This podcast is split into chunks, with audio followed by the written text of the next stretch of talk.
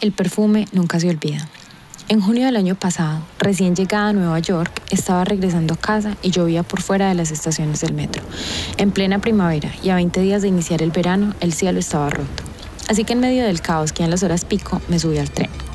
El tren es la pausa obligada de cualquier día, y aunque parezca absurdo, los lugares menos interesantes se empiezan a volver los más íntimos. No es raro ver gente en un vagón del tren mirando por la ventana aunque la vista del subterráneo sea oscura y poco interesante. Pero es ese intervalo de tiempo para mirar a otros, mirarse a uno mismo y contemplar la oscuridad de los túneles. Así que mi momento lo decidí utilizar observando a la gente. Unos tan preocupados, unos llegando a la ciudad, otros angustiados, otros que llevaban el día entero de una estación a otra durmiendo. Cada quien viviendo a su ritmo. Pero en el rostro de todos había algo en común. Tenían una historia que contar. ¿Cuál era la mía?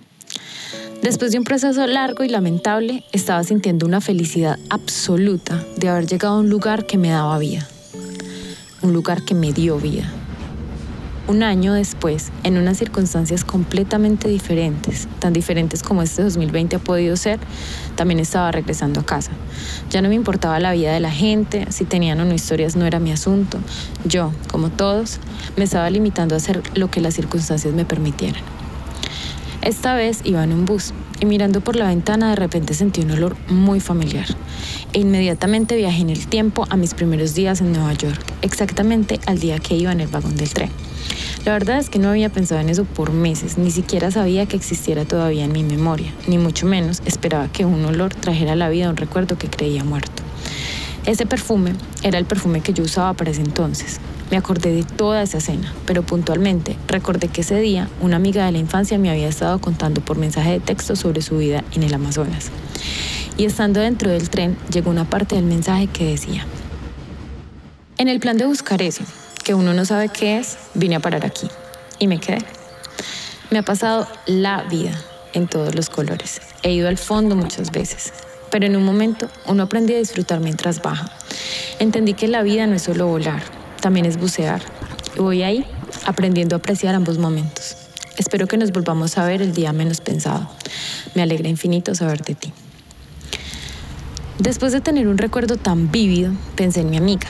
Pensé en los que iban en el tren y recordé su ropa, sus caras, hasta su color de piel y de cabello. Un olor. Tan solo un olor me hizo volver a tener esa sensación de estar aquí por primera vez viviendo mi momento, sintiéndome tan libre, tan liviana de cargas, con ganas de todo, de romper con las barreras, de dejarme ser.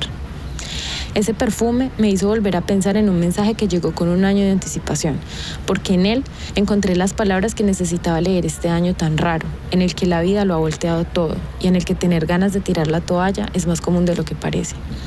Ese perfume me huele a mi primera primavera en Nueva York, pero también a las experiencias de mi amiga en el Amazonas como el olor a sandía me recuerda a mi primer amor y el olor a coco me recuerda a las visitas a la playa. Como el perfume que mi mamá utiliza me recuerda a mi infancia, de la misma forma que sabemos a quién pertenece una prenda por el olor que hay en ella.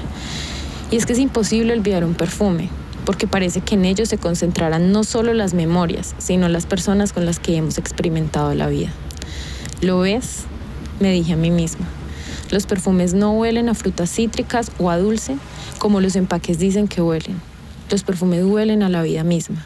Y yo, ese día, me recordé a mí misma siendo feliz.